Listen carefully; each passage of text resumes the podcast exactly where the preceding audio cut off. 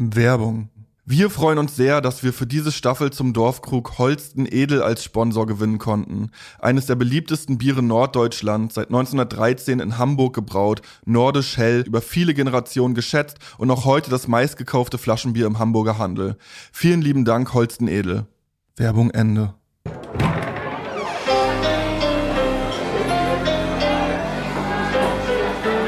Zum Dorfkrug. Der Podcast von Zugezogen Maskulin. Es ist am Hauptkanal im emsländischen Papenburg, in dem unsere Geschichte beginnt. Damals 1922, als der Vater von Isaac Polak stirbt und der Sohn, damals 35 Jahre alt, das Viehgeschäft und den Schlachtbetrieb der Familie übernimmt. Aus der ehemaligen kärglichen Moorkolonie Papenburg ist eine prosperierende Kleinstadt geworden. Die mehrheitlich katholische Bevölkerung und die jüdische Viehhändlerfamilie Polak mit den beiden Kindern Wilhelm und Ilse leben friedlich nebeneinander, genauso wie die Fiebelmanns aus Haselünne, die Grünbergs aus Sögel und die Davids aus Werlte. Aber das 20. Jahrhundert nimmt unaufhaltsam Fahrt auf. Nach 1933 gibt es noch eine trügerische Ruhe. Die starke Zentrumspartei sorgt dafür, dass sich die Zeitenwende noch ein bisschen hinzieht, aber dann entlehnt sich auch im Emsland der Furor Teutonicus. Ab 1937 wird die Familie systematisch wirtschaftlich ruiniert. Isaac Polak wird 1938 nach Sachsenhausen verschleppt, ein Jahr später wieder zur Zwangsarbeit ins Emsland gebracht. Er bemüht sich, die Familie in die USA zu retten, aber die Einwanderungsnummern des US-Konsulats werden chronologisch bearbeitet. Die Familie muss warten, bis es zu spät ist. Am 10.12.1941 werden die Polaks gen Osten deportiert, gemeinsam mit den Fiebelmanns aus Haselünne, den Grünbergs aus Sögel, den Davids aus Wealte. Und fast alle von ihnen werden in den KZs oder auf Todesmärschen ermordet. Es ist der Hauptkanal im emsländischen Papenburg, in dem sich 1949 wieder ein junger Mann niederlässt. Es ist Wilhelm Polak neben seiner Schwester Ilse, der einzige Überlebende der Kernfamilie Polak, der einzige Jude, der Papenburg nach Ende des Zweiten Weltkriegs wieder zu seiner Heimat macht. Nach seiner Befreiung aus einem Außenlager von Stutthof durch die Rote Armee hat er eine Odyssee hinter sich, die ihn durch Russland, durch die Ukraine, durch Rumänien und Ungarn wieder ins Emsland bringt. Die einzige Region Deutschlands, die nach der Befreiung unter Kontrolle der polnischen Streitkräfte im Westen stand. Eine Region, die die nahen Niederlande als Reparation gerne als Staatsgebiet annektiert hätten. Er wäre eigentlich auch gerne in die USA ausgewandert, zu seiner Schwester, aber wegen einer Lungenkrankheit darf er nicht einreisen. Und so beginnt er einen Stoffhandel, fährt mit einem Fahrrad durch das Nachkriegspapenburg und bringt Tuch und Leinen an den Mann und an die Frau, an die Telkams und an die Schnitzers, die seine Familie noch vor ein paar Jahren dienstbeflissen ans Messer lieferten. Und doch bleibt er, beginnt sich wieder wohlzufühlen, gründet eine Familie und ein florierendes Bekleidungsgeschäft. Es ist der Hauptkanal im emsländischen Papenburg, der in Handschrift auf dem Cover einer CD steht. Die vierstellige Telefonnummer mit Ortsvorwahl, eine Nummer, die zu einem britischen Internatsanschluss führt und ein Name machen die Kontaktadresse vollständig. Oliver Polak, Contact and Booking, wenn du deine eigene Sternzeit willst. Sternzeit, das ist der Name seiner Band, die der 20-jährige Oliver mit zwei Freunden gegründet hat. Ähm, und äh, 1996 erscheint ihr Album Zebra. Es verkauft sich gut. Sie spielen im Vorprogramm von Motor Psycho, aber zum ganz großen Erfolg will es nicht kommen. Moderationsjobs beim Disney Club und kleine Rollen folgen, doch der große Erfolg gelingt Polak, als er in seinem Buch Ich darf das, ich bin Jude zurückschaut auf die damals ersten 30 Lebensjahre auf Papenburg und auf das Haus am Hauptkanal. Oliver Polak, Comedian und Autor, 45 Jahre alt und heute unser Gast im Dorfkrug.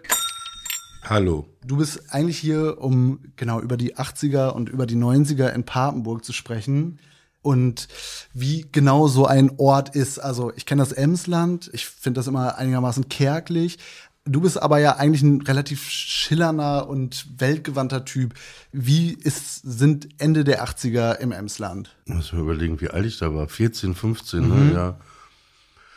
Ich weiß nicht, ich wusste immer schon, als ich so da äh, aufgewachsen bin äh, in Papenburg, dass ähm, mein Leben war irgendwie anders. Ne? Ich, ich hatte halt eben diese Familiengeschichte, die du da ja gerade so erzählt hast, war der einzige da auch in Papenburg äh, im Emsland und ähm, hatte eine Tante in New York und ähm, fühlte mich da auch nie so richtig so so richtig wohl, ne? So richtig, also war nie so, dass ich sagte, ah hier ist alles toll und ich wusste auch, dass ich nicht äh, da bleiben will. Ne? Also ich wusste und man muss dazu sagen, das ist schon eine sehr so CDU-lastige Gegend, keine Entnazifizierung stattgefunden.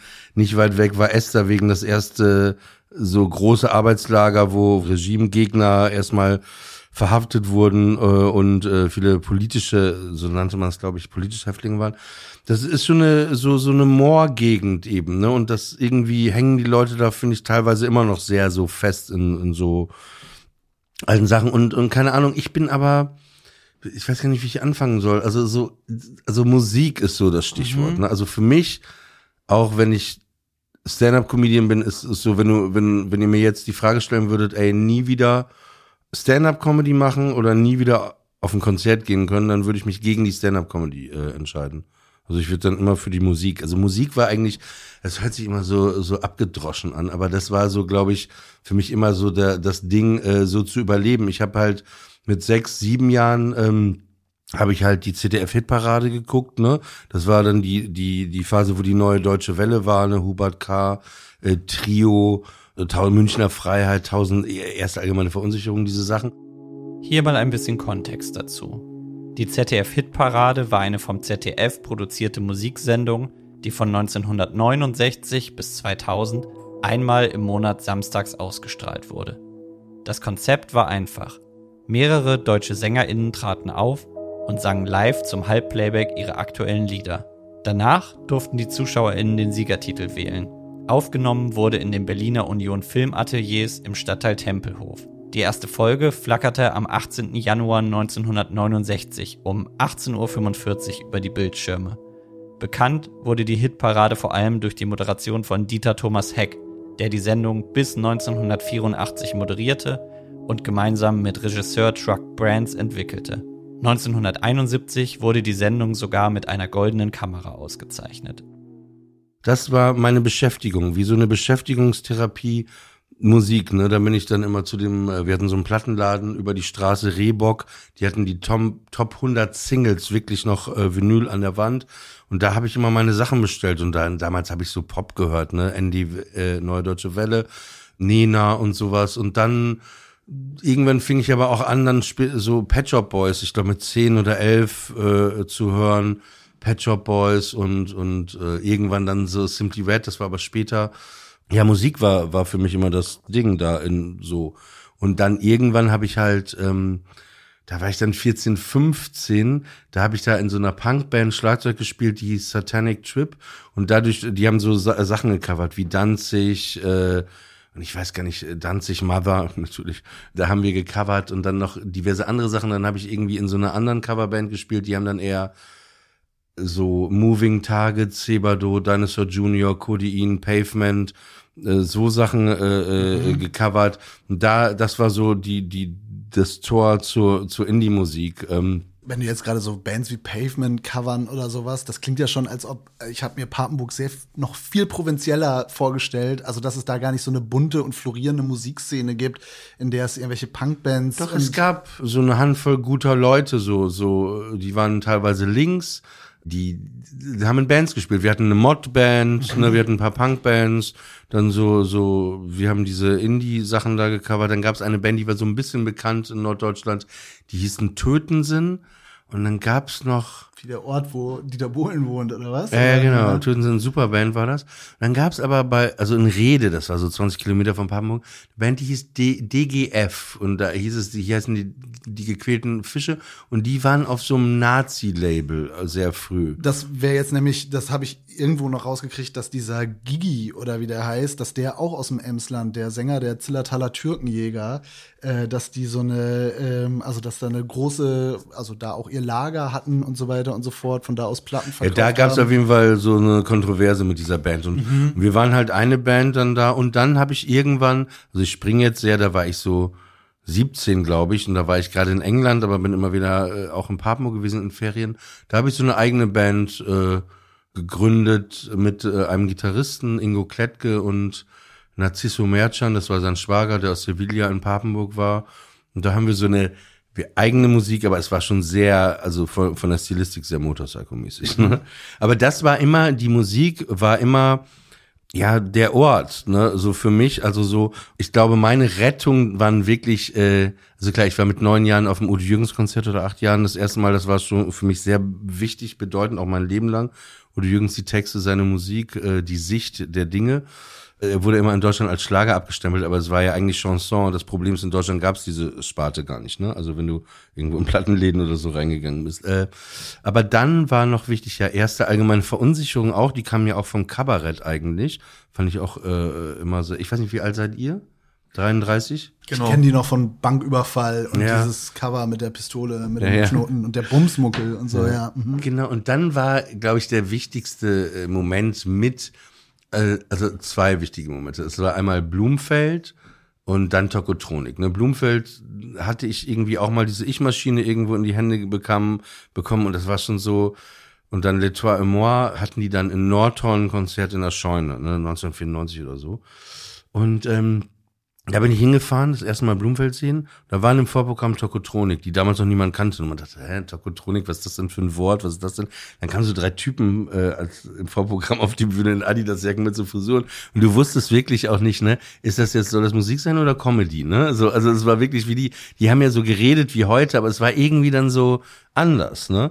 Aber das Tokotronik-Debütalbum und auch die ersten Blumfeld-Platten waren für mich eben da in, in der teilweise auch in der Einsamkeit, die ich in mir da hatte in Papenburg, auf jeden Fall eine Rettung, weil da plötzlich Typen waren, die das ausgesprochen haben, äh, was ich auch fühlte, ne? Also so, al- als ich Freiburg das Lied hörte, ich weiß nicht, warum ich euch so hasse, Fahrradfahrer dieser Stadt, das konnte ich irgendwie so fast wie eine Schablone auf mein Leben dann da in äh, Papenburg legen.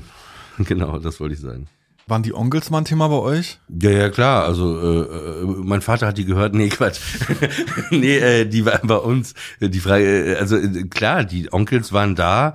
Das war, also klar, die, die hatten halt Lieder wie, äh, ich glaube, Türken raus oder so, ne? Sogar auch, ich, ich weiß es gerade gar nicht.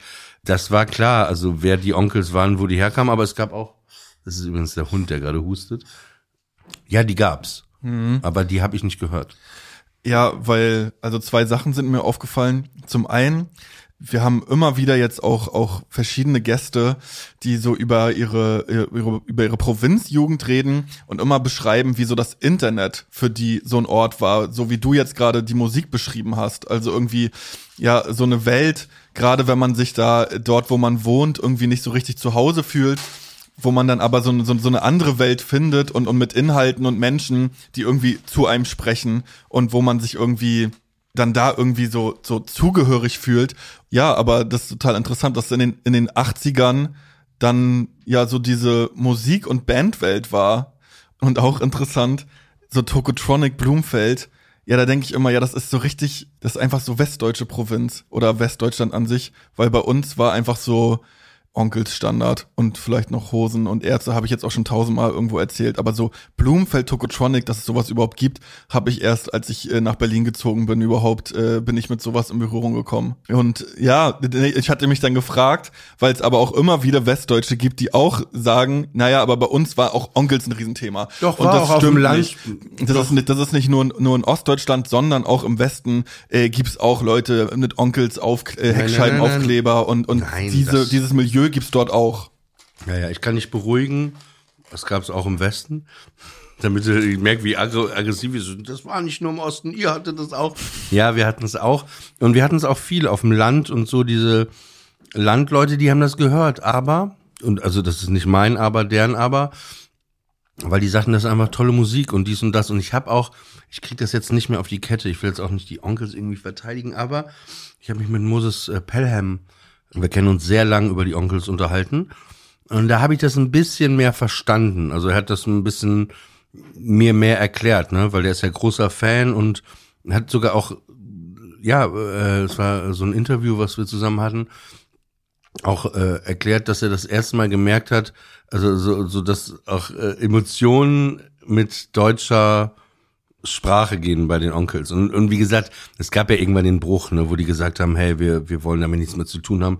Kann man drüber streiten, ne? Aber ich kenne die auch zu wenig, die Onkels an sich, und, und um das jetzt irgendwie so beurteilen zu können. Aber Ja.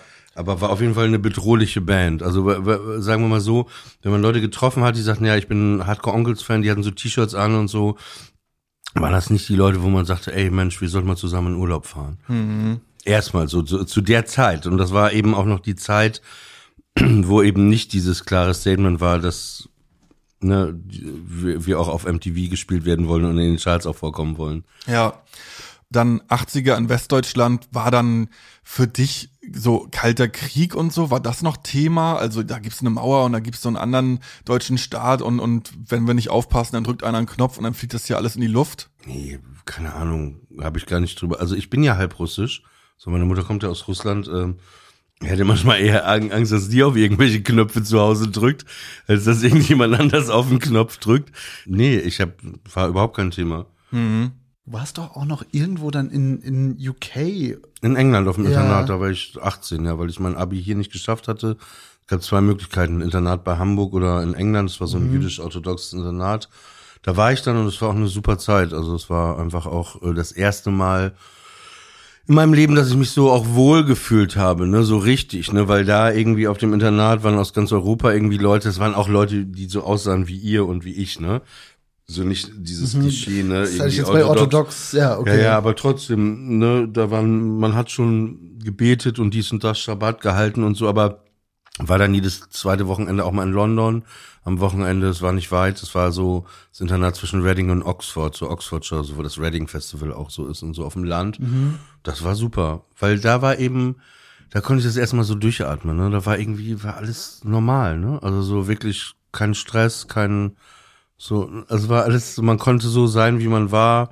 Da waren so Musikräume, habe ich mal Musik gemacht und dann war da so Kunsträume, habe ich mal gemalt und so.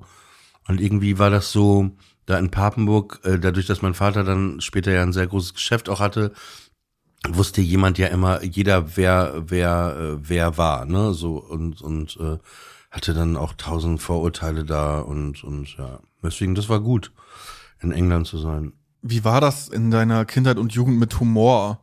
War das schon immer für dich ein Thema? War das dann auch schon so, ja, so ein schwarzer Humor? Weil ich kann mich erinnern, so in den 90ern war das ja total das Ding, also so South Park, Simpsons, Eminem und eigentlich, es gibt keine Tabus oder, oder eigentlich das, das Witzigste ist, alle Tabus zu brechen. Wie war das so, so, so bei dir? Ja, als ich jung war, da gab's Otto, ne? Otto und Habe Kerkeling und äh, Helge Schneider. Dann gab's noch irgendwelche Ausläufer von Heinz Erhardt oder so. Also das und alles, das gab's gar nicht. Die Simpsons fingen an, als ich 14 war. Ich habe mir da diese 12-Inch Maxi Gold von dem Do the Bartman, weiß ich noch. Äh, Wenn du die jetzt noch hast. Die äh, habe ich auch noch. die Ja, die Altersvorsorge gesichert, ja. Ja, die habe ich noch. Ja. Äh, andere haben Porsche, ich habe die äh, 12 Inch noch von Do the Bartman, äh, was Bart selber singt. Aber mit der Serie konnte ich gar nicht so viel anfangen da oder hat mich nie so richtig interessiert. Ich war auch einmal auf dem Internat, als ich zwölf war, ein halbes Jahr. Da habe ich so ein bisschen englische Comedy-Programme und sowas immer gesehen und aber Humor, doch, es war eben dann doch die erste allgemeine Verunsicherung, weil die kam, wie gesagt, was ich vorhin schon so angerissen hatte, vom Kabarett. Das war ursprünglich eine Kabarettgruppe, so wie Falco, auch aus der anderen Kabarett, auch aus so einer Kabarett, der kam auch vom Kabarett eigentlich. Und da haben die deswegen auch diese Texte, ne, die sind ja, die hatten ja damals ähm, die EAV auch das Lied Burli, ne, das war ja dieses Atomkraft gegen Atomkraft, dieses Lied und so, es war ja teilweise auch auf dem Index und so. Und die hatten so viele politische Lieder teilweise auch und so, aber die fand ich, fand ich vor allen Dingen lustig, ne, also die fand ich irgendwie anders, fand ich gut und und Alf. Ich glaube Humor war auf jeden Fall Alf, äh, was mich auch ein bisschen geprägt hatte. Also ich fand es schon wahnsinnig lustig Alf. Das habe ich schon irgendwie geschnallt als Kind. Aber äh, Humor zu Hause gab es auch. Ne? Meine Mutter, die war schon, also ich ich würde sagen, äh, wenn ich jetzt so äh, meinen Charakter, das sage ich mal die wärmere Seite von mir, das liebenswerte, harmoniebedürftige, was ich in mir habe, das würde ich eher meinem Vater zuordnen, das von meinem Vater hatte. Und und meine Mutter war schon eher sehr hart, aber sehr dann auch so Sachen aussprechen, die vielleicht nicht so an, äh, angenehm sind. Das war von ihr. Also es war schon so, dass Otto war halt wichtig für mich, aber ich glaube auch für ganz Deutschland, ne? Weil Otto plötzlich, also Deutschland war ja immer sehr streng und so, ne, auch nach dieser ganzen Zeit und diese Generation der Lehrer dann, ne, nach dem Krieg, also irgendwie waren die alle, also kann nicht sagen, dass sie irgendwie Partykanonen waren, war alles immer sehr ernst, sehr streng. Und wenn man Blödsinn gemacht hatte, flog man ja raus. Gab, glaube ich, auch noch Zeiten in Deutschland, wo man mit einem Stock irgendwie auf die Hand geschlagen wurde oder woanders hingeschlagen wurde. Aber es war dann irgendwie so durch Otto, der plötzlich da war, und so rumgeblödelt hat, also ich nenne das mal so, Der war, Blödelbade. ja, ja, aber es war so, so, so Quatsch machen, war das plötzlich, das lief halt Primetime, ne, ARD, ZDF, die ganz, ganz Deutschland hat es geschaut, Otto auch, und es war ja absurd.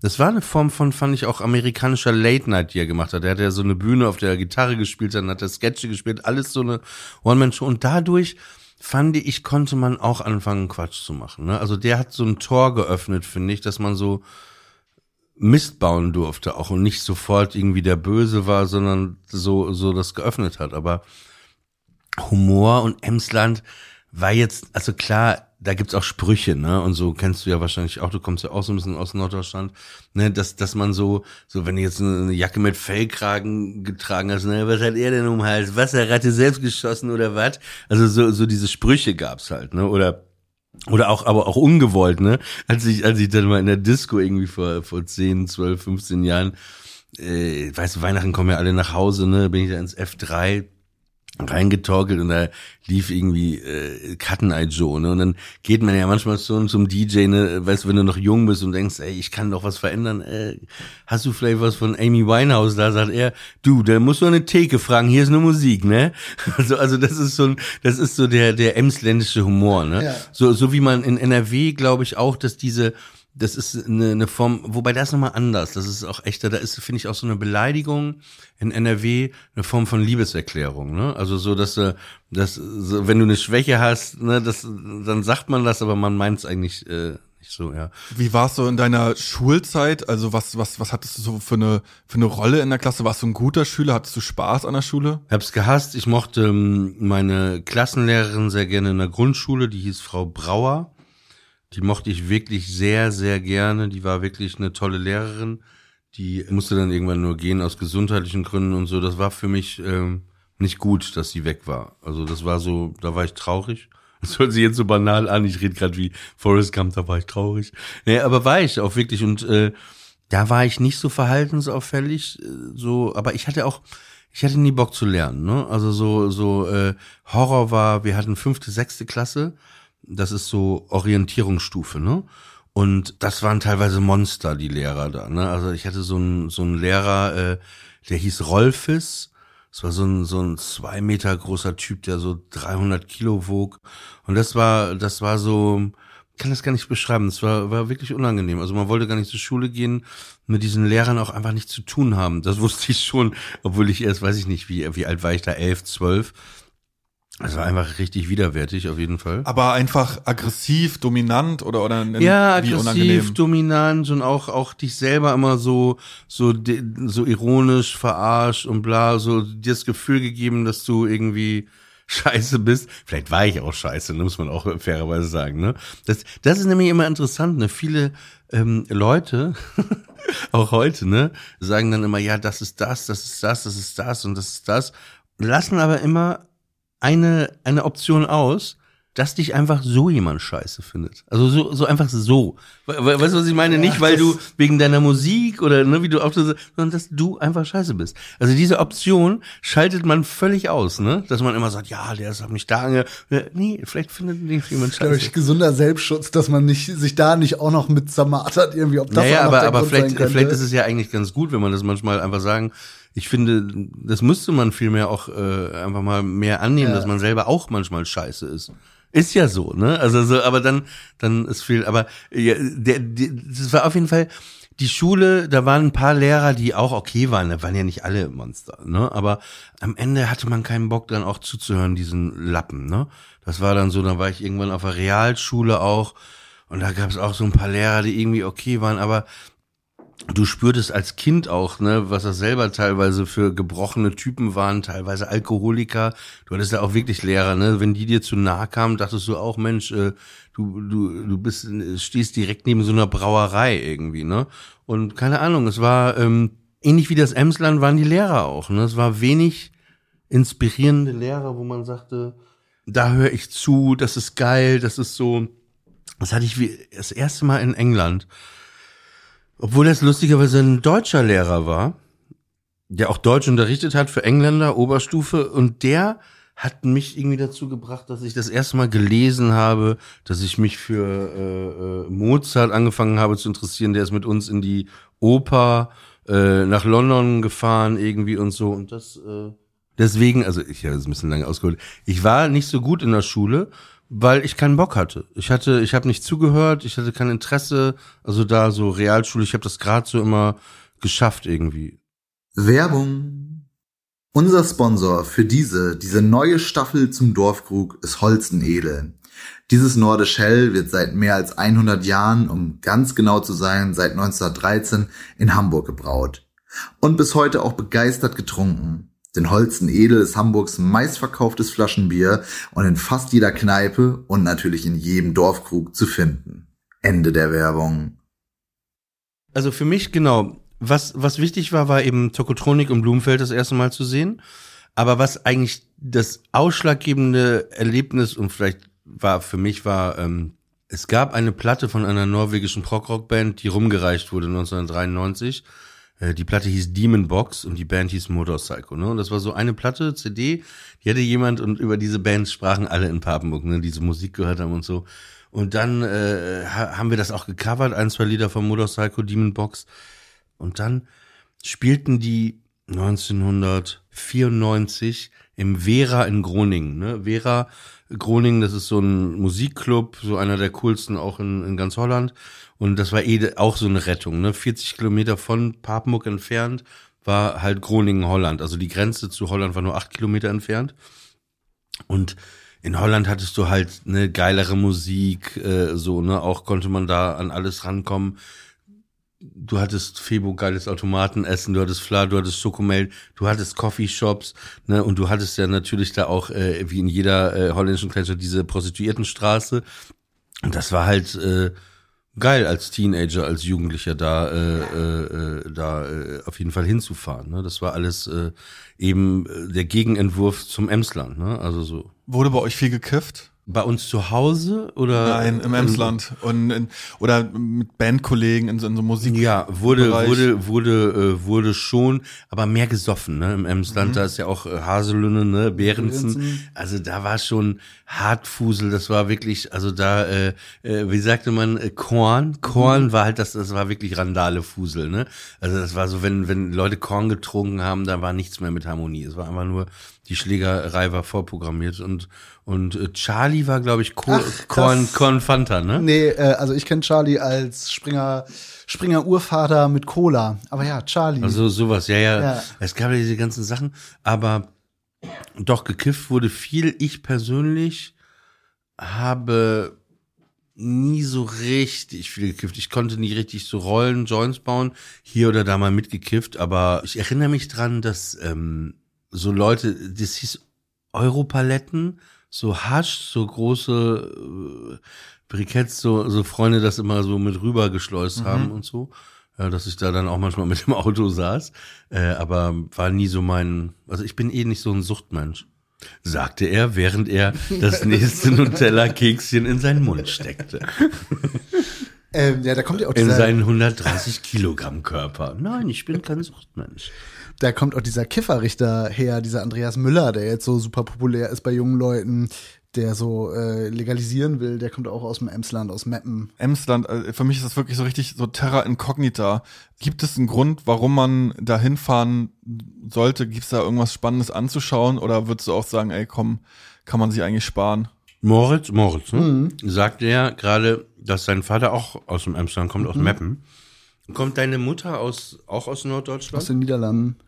Ach so, du sprichst auch Holländisch. Ja, ich praat ein beetje Nederlands, maar niet zo Neuken in de keuken 50 guilders. Das sagt immer jeder, der äh, das kein Holländisch ja, kann. Neuken in de keuken.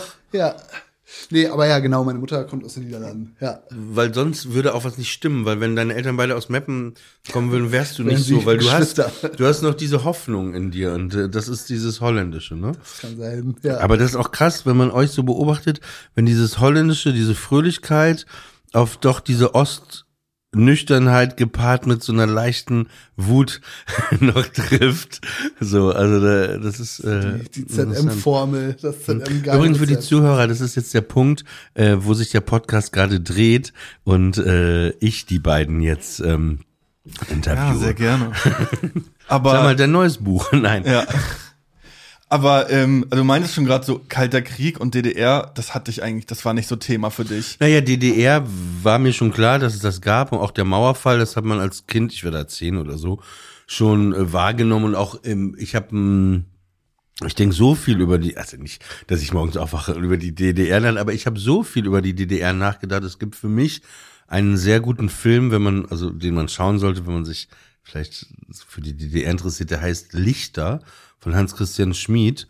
Das sind so fünf kleine Episodengeschichten und bilden sehr gut ab, wie die Westdeutschen ähm, die Ostdeutschen da so ein bisschen ausgenommen haben, ausgebeutet haben, auf jeden Fall nach der Wende auch. Ne? Und diese ganze Seite der Geschichte. Und dann wiederum habe ich es immer so, wenn ich, ähm, bin ja hauptberuflich auch Stand-up-Comedian, äh, wobei manchmal weiß ich gar nicht mehr, ob ich das bin, so weil man ja zwei, zweieinhalb Jahre nicht mehr aufgetreten ist. Also ich war das auf jeden Fall mal. Und da merkte ich immer, ich war immer gerne im Osten, so mit meinen Shows, weil ich immer den Humor gut fand. Also ich habe immer gemerkt, die Leute sind, also so, ich rede hier gerade von äh, Jena, äh, Casablanca äh, äh, oder oder Leipzig oder Dresden. Ne? Also ich äh, rede jetzt nicht gerade von Zwickau.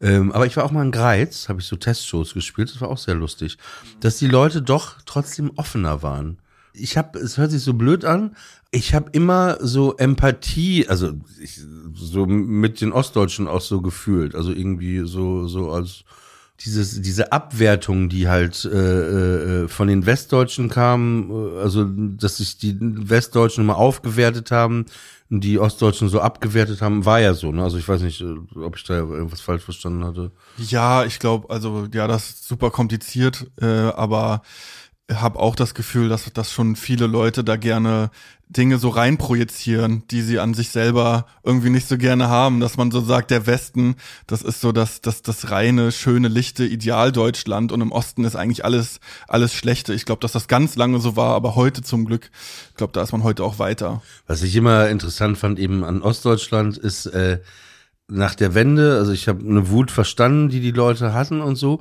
aber eigentlich würde man ja mal denken, wenn die dann wütend sind ne, und gegen den Staat und bla die Schweine, dass man eigentlich links ne, nach links gehen würde, ne? Und das habe ich bis heute noch nie so richtig verstanden, warum es mehr alles immer nach rechts gegangen ist. Ja, weil es ja 40 Jahre eine, eine, eine linke rote Diktatur vorher gab ja. und man die Erfahrung gemacht hat, ja gut, die haben uns irgendwie verarscht. Ich ja. glaube, das ist so ein wichtiger Aber Punkt. waren, waren das so, weil ich hatte eben nicht das Gefühl, dass so viele die, die linke Diktatur so, so verflucht haben oder so blöd fanden.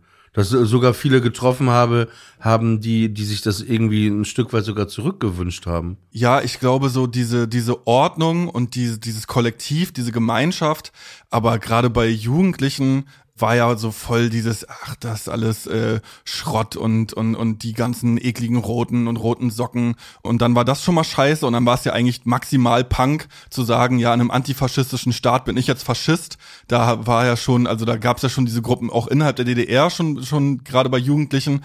Und dann nach der Wende kommt so die Demokratie und der äh, Kapitalismus kommt äh, mit großen Versprechen und äh, was passiert, dass irgendwie alle Betriebe dicht machen und erstmal alle Eltern äh, arbeitslos sind. Ja. Und, und jetzt sind wir wieder an einem Punkt, wo die DDR bald dann doch wieder zu Russland gehört.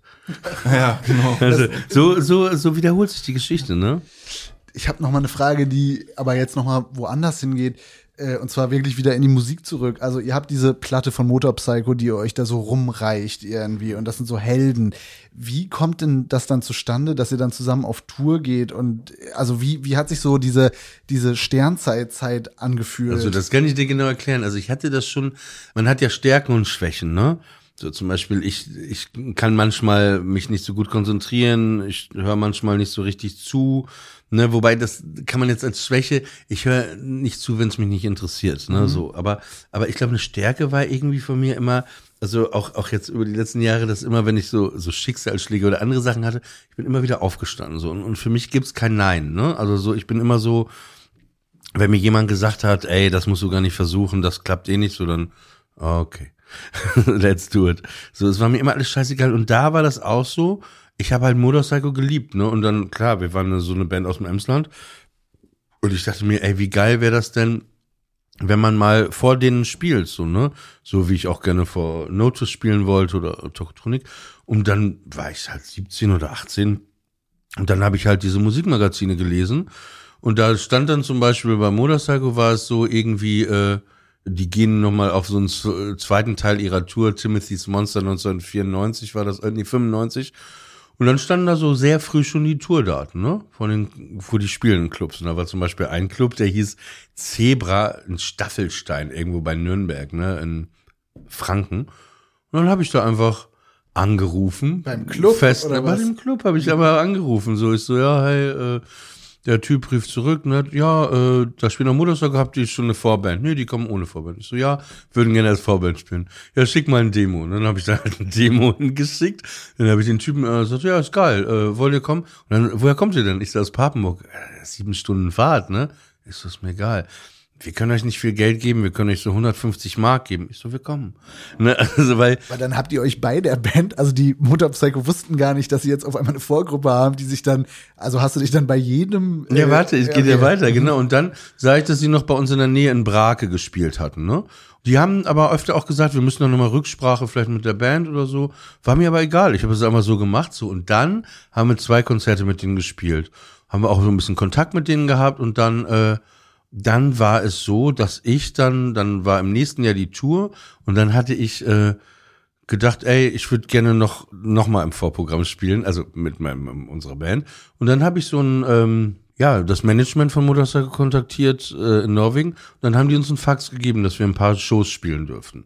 Ne, so ein Fax, was ich für Motorcycle hatte, ja, die finden es gut und so. Da stand halt drei, vier Shows. Ne? Das Problem war dann halt, dass du, die sagen ja nicht alle, ihr könnt spielen dann, ne, weil manchmal, ne, irgendwie, vielleicht haben die einen lokalen Support. Dann habe ich halt halt an acht Clubs das Demo geschickt und dann haben aber alle acht Clubs gesagt, ja geil. Dann hatten wir, die hatten halt gesagt so drei, vier Shows und dann hatten wir acht Shows. Und das fanden, fand das Management dann doch nicht so lustig. Also da mussten wir ein paar Shows wieder abgeben, aber haben dann irgendwie vier Shows gespielt und so.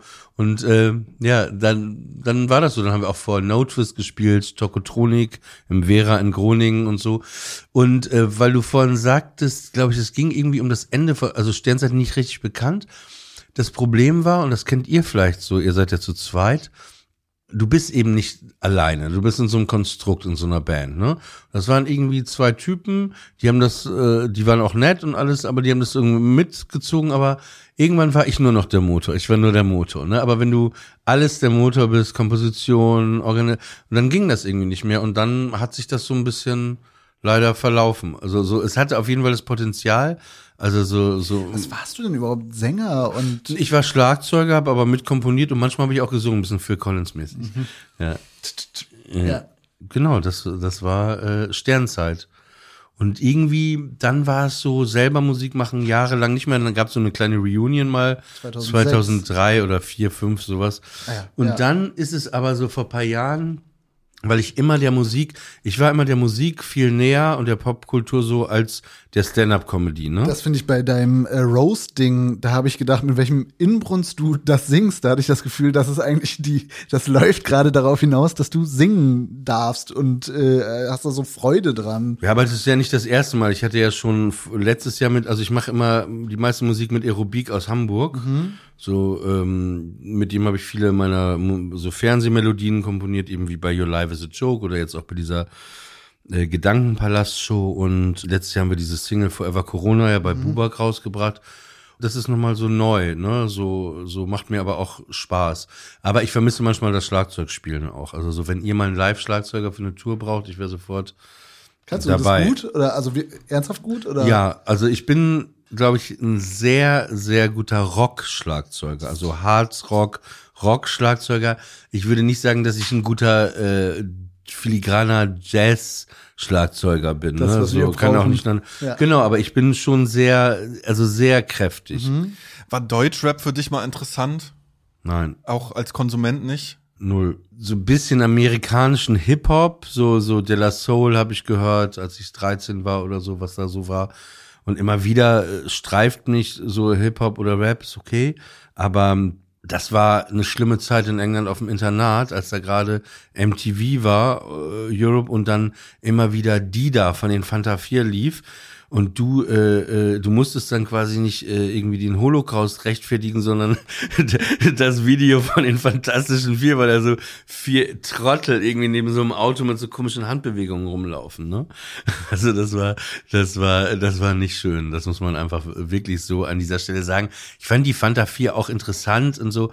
Aber was ich gut fand, war das Rödelheim-Hartreim-Projekt. Das fand ich wirklich, das war für mich auch ja, richtungsweisend ist auch immer so ein komisches Wort, aber das war so, das hat schon was ähm, damals abgebildet, also Moses eben mit diesem Ganzen, wo die Leute heute so tun, als ob sie gerne Diversität wollen. Ne? Er hat das wirklich, das war, ähm, ob Sabrina Settlur, ob das Xavier Naidu damals war, ob das Moses war, das war, das fand ich ähm, krass, auch teilweise die Lieder und. Hast du das und, damals denn auch schon gehört? Ja, ja, ja, ich habe das, das Okay. habe ich damals Mhm. gehört. So auf Viva lief das sehr viel und so. Und das fand ich immer interessant auch. Fand das echt, fand das. Äh, aber sonst war deutscher Hip Hop nie so. Ich war ja im selben Management lange von KIZ. KIZ ist nochmal anders. Erstmal äh, sind das irgendwie wahnsinnig äh, coole, lustige Typen. Gut, das ist wahnsinnig. Sind irgendwie coole, lustige Typen. Auf jeden Fall. Und, und äh, da fand ich das auf jeden Fall, ich fand das interessant. Also das war für mich äh, besser als jedes deutsche Comedy-Programm, was ich gesehen hatte. Die, also ich finde eh oft, dass die Musiker in Deutschland den Job mitgemacht haben, wo die Komiker versagt hatten, ne? Also so, wenn du die Ärzte nimmst, wenn du Deichkind nimmst, wenn du KIZ nimmst, ne? So, so Bands einfach, die, die noch diesen Humor viel am eleganter irgendwie äh, äh, performt haben und das fand ich bei KIZ schon wahnsinnig lustig vieles und interessant aber auch keine Musik die ich jetzt privat also es ist bestimmt gut privat äh, so zu Hause hören würde ne so um mich dann in, äh, in Rage zu bringen, dann würde ich eher Earth, and Fire äh, hören. Äh, aber, aber sonst keine Bedeutung. Auch euer, euer erstes Album oder zweites habe ich, glaube ich, auch gehört. Wie ist denn dann sowas wie auf die Bühne gehen und Witze erzählen? Also wa- was ist, wie ist da dann so der, der, ist, das ist so eine Frage, die man, Nee, so, ja, na, ich, ich frage mich gerade, Ich habe mir vorgestellt, wie das äh, Udo Lindenberg von "Ja, auf die. Bühne, ja, wie ist das, wie ist das, auf die Bühne, es sind ein paar Jokes, ne, ein kleiner Likör, ein kleiner Likör, egal. so würde ich gerne, aber ich, gehen und Jokes erzählen. Ja, Wobei, es war guter, fast schon Günter Gabriel. guter, guter, Was ist denn die. Frage? Wie ist das, wenn man auf die Bühne geht? Wie fängt man damit an? Fängst du das lachen? in einem Jugendzentrum Ach in Papenburg so. an? Oder wie, wie Das läuft das? Wie kommt, wie macht man das? Ja, nee, ich wollte nie, war, ich wollte auch nie Komiker werden und ich, das hat sich so ergeben, ne, dass man oft äh, Situationen im Leben kompensiert hat durch Humor, Situationen überspielt hat mit Humor und öfter Leute, gerade auch Freunde aus Amerika, immer so, you're funny, man, you're funny. Äh, und irgendwann denkst du, ja, ja, weiß ich auch nicht. Also man ist ja, weiß ich nicht, weil ich, man denkt ja nicht, ja, ja, ich bin echt ein lustiger Typ. Ne? So, also keine Ahnung. Irgendwann war der Punkt, wo ich jahrelang in komischen Serien mitgespielt hatte, Sachen gemacht hatte, die ich gar nicht wirklich machen wollte, keine Ahnung hatte. Und dann, ich kannte mich auch mit Stand-up überhaupt nicht aus, weil mich das in Deutschland nicht so richtig interessiert hat, nie so, so diese ganze, was es da so gab, von Kabarett bis äh, sogenannter Comedy. Und dann äh, habe ich mir irgendwann mal so ein Programm Sarah Silverman oder so habe ich angeschaut oder so Seinfeld und sowas.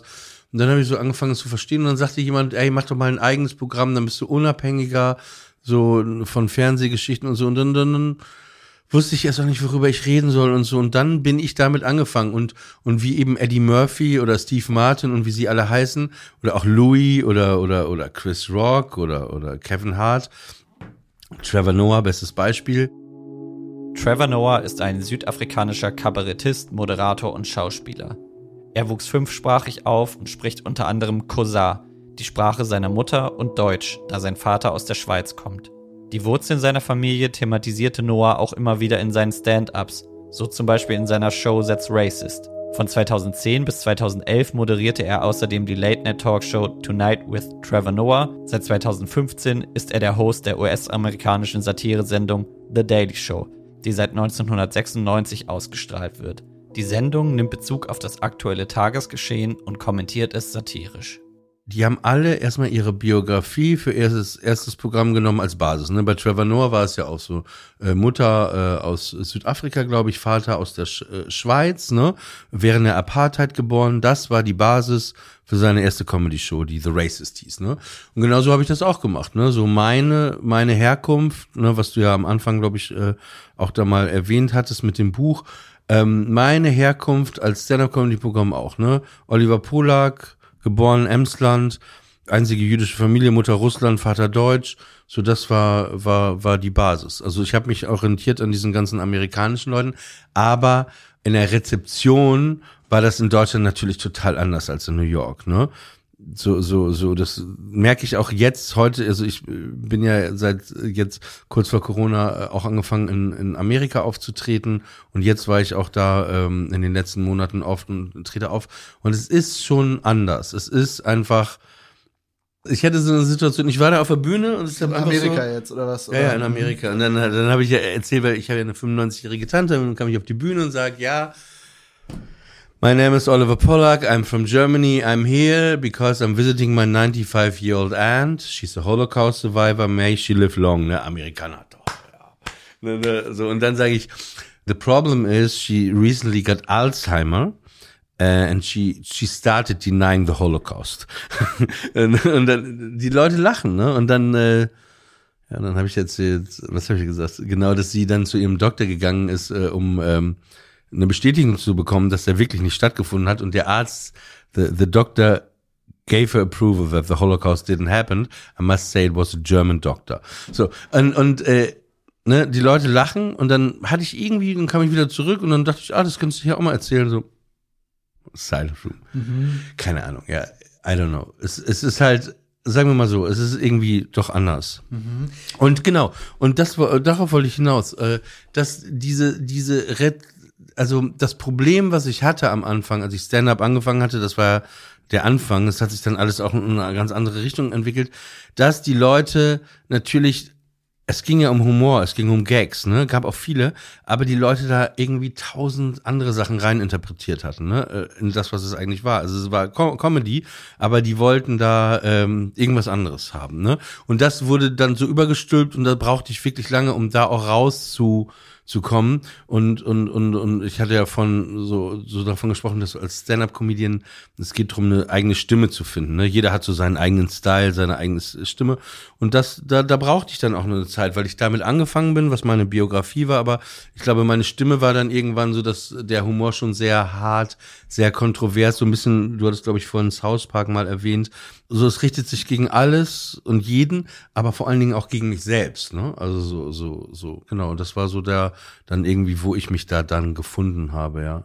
Aber in Deutschland, Entschuldigung, ist es oft immer wieder so, ne, die Leute dann so mit harten Humor, ich weiß nicht, wie ihr das auch wahrnimmt mit euren Texten, ihr habt ja auch so öfter auch lustige Sachen, soweit ich mich erinnere, so, so, so, es ist immer gleich so eine Diskussion, wo du denkst, ey, das war jetzt ein Gag, ne? mhm. ne, also es ist ein Gag und, und, und ich glaube, da ist eben dieser große Unterschied zwischen Amerika und, und Deutschland auch. In Amerika, ne, wenn du sagst, ah, heute Abend Comedy Show geil, let's have a good time, let's have some drinks, let's have some fun, ne? Man trinkt vorher, man trinkt währenddessen, man trinkt danach. So geil, ne? Let's have a good time. Und hier ist es oft so, heute Abend Comedy Show, 8 Uhr, sitzt du nüchtern, erste Reihe, Arme verschränkt. Ja, der soll erst mal zeigen, dass er lustig ist, ne? Und, und dann, manchmal ist es so, ach, bitte, was, Kommt das nicht auch aus so ganz anderen? Ich habe auch manchmal das Gefühl, dass in Deutschland noch so dieses Ding Kabarett irgendwie, wo da noch ja, ja, immer das so, steckt auch irgendwie noch drin. Es gibt so, wo die Leute immer noch was Politisches auch dahinter erwarten oder dass dann jemand noch mal so am, am Klavier noch irgendwie ein bisschen was. Äh, und das habe ich auch gedacht, dass das bei dir so ja ein viel amerikanischerer Stil ist und kann mir das auch vorstellen, dass es gerade am Anfang schwierig ist, weil mir würde jetzt niemand einfallen, der das am Anfang so gemacht hat, oder? Also ohne dir jetzt sagen zu wollen, dass du der, der Erste warst, der das gemacht hat, aber und, und wie sind dann für dich so Debatten über Grenzen des Humors und so weiter und so fort? Weil ich hatte auch immer das Gefühl, dass das ist schon sehr grenzenlos irgendwie. Also ich fand das immer sehr doll irgendwie und dachte so, ja, okay, krass, das ist jetzt so, also das habe ich jetzt, ne, während das halt sonst immer so, ah, Frauen tragen gerne Handtaschen. ja, ich äh, kenne genügend Männer, die auch gerne Handtaschen ja, tragen. Ja, gerade gerade im Deutschrap auch weit verbreitet, aber ähm, da hatte ich so, also hatte ich das Gefühl, oder frage ich mich jetzt, wie du jetzt auch so, ja auch ganz aktuelle Debatten hm, darüber. Ich also ich gehe nie zu so Einladungen hin, kriege ich oft, ne? Ja, wir wollen, wo sind die Grenzen des Humors? Also, das ist, finde ich, auch so eine, so eine komische Diskussion, weil, I don't know, also ich, ich denke da nicht drüber nach. Ich mache halt das, was ich mache, was ich lustig finde und, und äh, ja. Mhm. Also ich finde das immer so, so, so, was ist das für eine Frage? Also so grundsätzlich, ne? Wo sind die Grenzen? Also so, das, jeder hat ja andere Grenzen oder andere Geschmack, aber eine Grenze muss ja nicht unbedingt heißen oder, oder ne, dass das also wer setzt diese Grenze? Wer entscheidet, was lustig ist, was nicht lustig ist, was geht, was das nicht Gesetz. geht und ja, bitte? das Gesetz am Schluss oder keine Ahnung. Ja, vielleicht, ja, vielleicht ja. ist es aber so. So wie manche Sachen auch eben äh, nicht auf Twitter am Ende äh, äh entschieden werden sollten, mhm. sondern die dann doch vom Gesetz glücklicherweise dann auch manchmal entschieden werden. Mhm. Da geht's um meine, also der, ich, ich habe eine neue Stand-up-Show. Im Herbst bin ich viermal damit erstmal in Berlin und die, die, die ist, glaube ich, vielleicht eine Antwort auf das alles. Also ich mache weiter das, was ich gemacht habe, aber die heißt Sorry für gar nichts. Ja. Ich habe ja den äh, ähm, Podcast jetzt äh, neu auch mit äh, Mickey Beisenherz, äh, Friendly Fire. Und das mag ich schon sehr gerne mit Mickey, weil auch diese, diese Mischung auch auch eben aus Humor und lustig die Dinge betrachten, aber irgendwie dann teilweise ist es auch wie so eine tiefenpsychologische Analyse zwischenzeitlich zwischen uns beiden. Also ich mag gerne auch manchmal so so die die ruhigen Töne. Nee, Alter, die die ruhigen Töne, ey. Wenn das nee, aber so wenn das mal so und mal so ist und nicht alles immer so ist ja wie auf so einer Platte, ne? Wenn du nur durchhämmerst die ganze Zeit, bist du irgendwann auch so manchmal kurz mal so, ja. Was würdest du dir wünschen für die deutsche Comedy?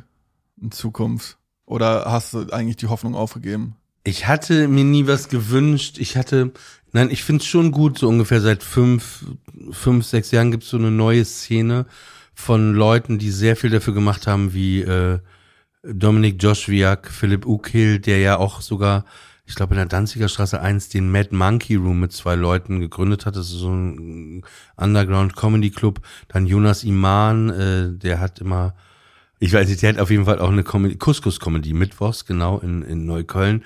Es gibt viele Leute, auch Daniel Wolfson mit, ähm, ich komme gerade nicht auf den Namen, äh, auch dieses äh, Chips und Kaviar äh, oder so heißt die, glaube ich, die Comedy-Show. Also es gibt wirklich eine, eine sehr, sehr große Stand-up-Comedy-Szene, eine deutsche, aber auch eine englische.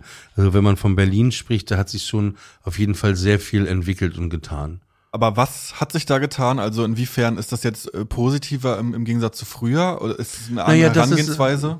dass es, dass es halt eine andere Art von Stand-up, genau, gibt. Es gab halt äh, am Anfang den Quatsch Comedy Club, die so angetreten sind. Dann gab es irgendwann Nightwash, wobei da gab es auch so einen Break, wo dann Knacky Deuser wegging und Luke kam, Luke Mockridge, wo das alles so auch ein bisschen jünger wurde, ne? Und andere Comedians, wo ich auch viel aufgetreten bin in dem, im, im Waschsalon. Und dann eben Stufe drei jetzt eben diese, diese ganz anderen neuen Comedians, ne, die auch so mit einem ganz anderen, eher so einem amerikanischen Approach, würde ich sagen, irgendwie da teilweise rangehen. Ich glaube, das ist das, wenn ich jetzt so drüber nachdenke, was mich so an Comedy, es gab nämlich morgens, Samstagmorgens wurde immer Quatsch Comedy Club wiederholt und dann so Thomas Hermanns, der so durch dieses Programm führt und ich weiß noch, dass ich das immer so gesehen habe und so dachte, das ist ja überhaupt nicht witzig. So, das, also ähm, da, das ist, glaube ich, das, was, was mir das so langfristig verprellt hat. Und genau immer so Typen mit so ersten Domains irgendwie so auf dem, auf dem T-Shirt oder halt in so verrückten Rollen oder sowas ja, keine Ahnung. Das ja, und das, das meine ich halt. Und, und dann gab es ja eben die Popkultur, was ich vorhin erwähnt habe. Und ich glaube eben, deswegen war es wichtig, dass eben so Bands wie die Ärzte oder eben Deichkind und das alles gab, KIZ, die eben nochmal so, so ein Publikum wie du, das davon verprellt war, eben Humor dann doch irgendwie äh, geliefert haben, mhm. sage ich jetzt mal so, ja waren auch äh, für uns, glaube ich, so auch Wegbereiter. Also äh, ähnlich wie was du im, Comedy-Bereich vorhin beschrieben hast, dass gewisse Leute vielleicht auch eine Tür geöffnet haben für Leute, die heute aktiv sind, war das bei uns auch so. Also, dass so, ich glaube, KIZ haben da schon so einen Raum aufgemacht, auch gerade damals in so einem, in Deutschrap, der ja noch so, so aggro geprägt war und auf der anderen Seite aber dann so total nett, so, so Orson's Crow und so weiter. Und da irgendwie so einen Punkt zu setzen, ja, man kann auch irgendwie, man kann irgendwie witzig sein und schlau und trotzdem aber äh, trotzdem cool sein. ja. Das, das, da haben die irgendwie damals einen guten, guten Punkt gesetzt. Ey, vielen lieben Dank für deine Zeit.